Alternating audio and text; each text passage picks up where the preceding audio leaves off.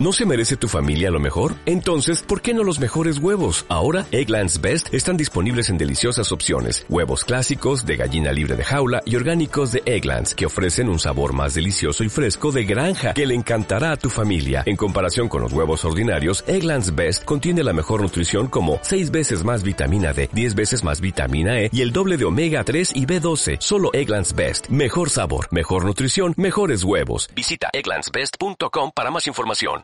Es mejor consumir más hidrato de carbono, es mejor consumir más grasa, es mejor consumir más proteína o da absolutamente igual.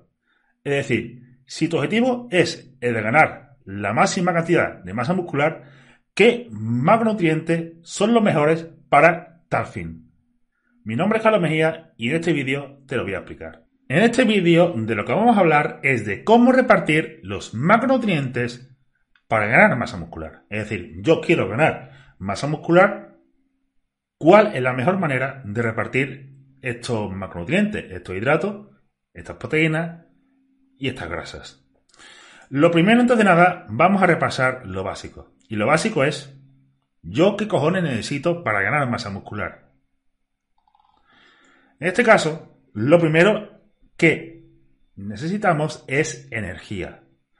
El proceso de ganancia de masa muscular es un proceso energéticamente costoso y por tanto necesitamos de una dieta hipercalórica, es decir, consumir más calorías de las que tu cuerpo necesita para mantener sus funciones diarias, de manera que haya un excedente de energía y el cuerpo use este excedente para crear músculo. Una vez tenemos este pilar fundamental, lo siguiente es una ingesta elevada de proteína, o dicho de otra forma, una dieta hiperproteica. ¿Y exactamente qué es una dieta hiperproteica? O qué se consideraría una ingesta óptima para la ganancia de masa muscular. Esto es algo que ya hemos visto en anteriores vídeos en este canal. Y básicamente la recomendación media que se ve que se necesita para ganar masa muscular de forma óptima es de 1,62 gramos de proteína por kilogramo de peso corporal total al día. Sin embargo, esto es la media. Como es la media, habrá personas que esto sea suficiente y habrá personas que esto les sea insuficiente y necesite una ingesta un poco más elevada. El intervalo de confianza del 95% es de 1,03 a 2,2 gramos de proteína por kilogramo de peso corporal total al día. Esto significa que para una persona X, sus requisitos proteicos estarán dentro de este rango con un 95% de certeza. Como el rango es bastante amplio, es mejor irse o ceñirse a la parte alta en lugar de quedarse en la media o en la parte baja, por el riesgo de quedarse corto. Y como consumir una ingesta proteica elevada no tiene ningún tipo de efecto deleterio sobre la salud, no hay que ser eh, muy listo para ver lo que serían los beneficios o los posibles beneficios de no jugársela y quedarse corto. Pero ahora, ¿qué ocurre si yo aumento esta ingesta? ¿Qué pasaría? Bueno, lo que ocurriría es más o menos lo siguiente no ganarías más masa muscular o posiblemente es plausible pensar que no ganarías más masa muscular, pero la ganancia de grasa corporal sería mucho menor. Aquí tenemos dos intervenciones diferentes. Una compara 1,8 gramos por kilogramo de peso corporal total de proteína al día y otro 4,4 y otro 2,3 versus 3,4. En ambos, la ganancia de masa muscular es similar. Sin embargo, cuando se compara la cantidad de grasa, es donde saltan a reducir las diferencias.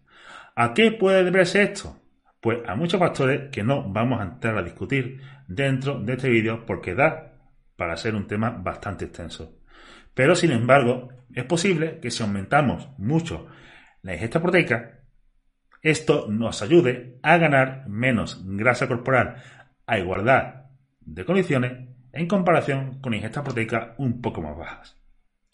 Y dicho esto, Y una vez cubierto lo básico, una vez comprendido que necesitamos una dieta hipercalórica e hiperproteica para ganar masa muscular, ¿qué hacemos con los hidratos y qué hacemos con las grasas? Pues veamos. Lo primero, y de nuevo repito, soy muy pesado, sí, pero hay que repetirlo. Para ganar masa muscular necesitamos de una dieta hipercalórica. Eso es la base. Sin dieta hipercalórica, como norma general, no va a haber ganancia de masa muscular. Partiendo de esta base, parece ser que favorecer la ingesta de hidratos de carbono sobre la de grasas puede tener un efecto positivo sobre la ganancia de masa muscular. Es decir, realizar una ingesta extremadamente elevada de hidrato de carbono, aun en detrimento de la ingesta de grasa, tiene un efecto positivo sobre la ganancia de masa muscular y esto no tiene ningún tipo de repercusión negativa a nivel hormonal, testosterona, que sería lo que más le preocupa a la gente. Sin embargo, ¿por qué señalo esto de dieta hipercalórica? Pues por dos factores. El primero sería que energéticamente los hidratos de carbono son menos densos. Es decir, los hidratos de carbono, a igualdad de energía, ocupan un mayor volumen. Como estamos en una dieta hipercalórica, esto puede hacer que la persona pues no tenga, digamos, apetito o no pueda físicamente consumir eh, una cantidad muy elevada de comida que se presentaría en caso de realizar una ingesta muy baja de grasas.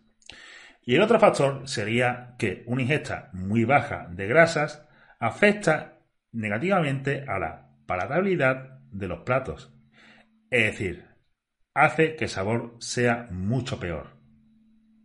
Por ejemplo, no es lo mismo comerse un bocadillo de pollo a secas que un bocadillo un boqueta de pollo con mayonesa. ¿Vale? Es decir, el simple hecho de añadir grasa o incluso cocinar con aceite mejora mucho el sabor de los platos. Y si a esto le sumamos el tema del apetito y el volumen de este alimento, puede afectar negativamente a la adherencia a la dieta de esta persona.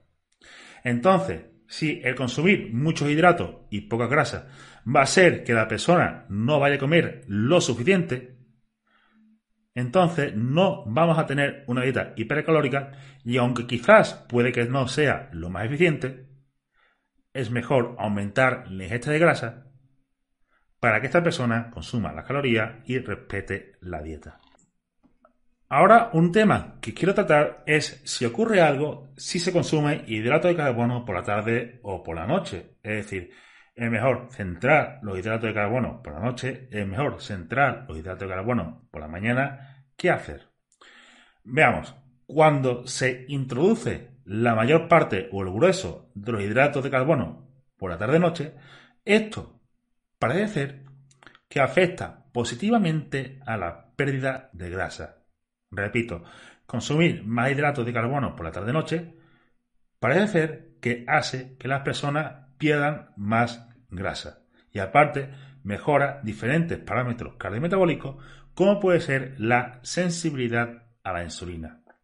También se ve que a nivel de diferentes adipoquinas, en este caso lectina y adiponectina, el centrar los hidratos de carbono por la tarde-noche favorece que se produzca un perfil que aumenta la oxidación de ácidos grasos. Ahora, ¿a qué quiero llegar con esto?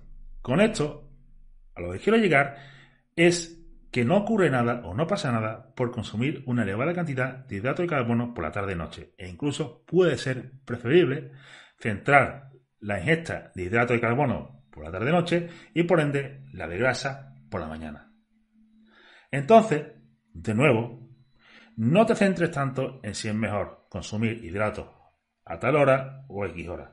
Simplemente, y recuerda, realiza una ingesta hipercalórica, una ingesta hiperproteica, a ser posible favorece la ingesta de hidratos de carbono. Si no puedes, pues entonces aumenta la de grasas para mejorar la adherencia intenta centrar el consumo de hidratos de carbono en torno al entrenamiento, que es cuando más los vas a necesitar.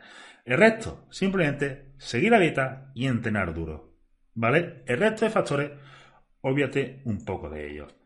Entonces, partimos de la base de que, y recuerda, que un gramo de grasa son 9 kilocalorías, un gramo de hidrato 4 kilocalorías y un gramo de proteína 4 kilocalorías. Las calorías energéticas serían las calorías a consumir restándole al total las que se le hayan asignado a las proteínas. Por ejemplo, si tú tienes que consumir 3.000 kilocalorías y de estas 3.800 son de proteína, 200 gramos, pues entonces las calorías energéticas serían 2.200. Es decir, 3.000 menos 800.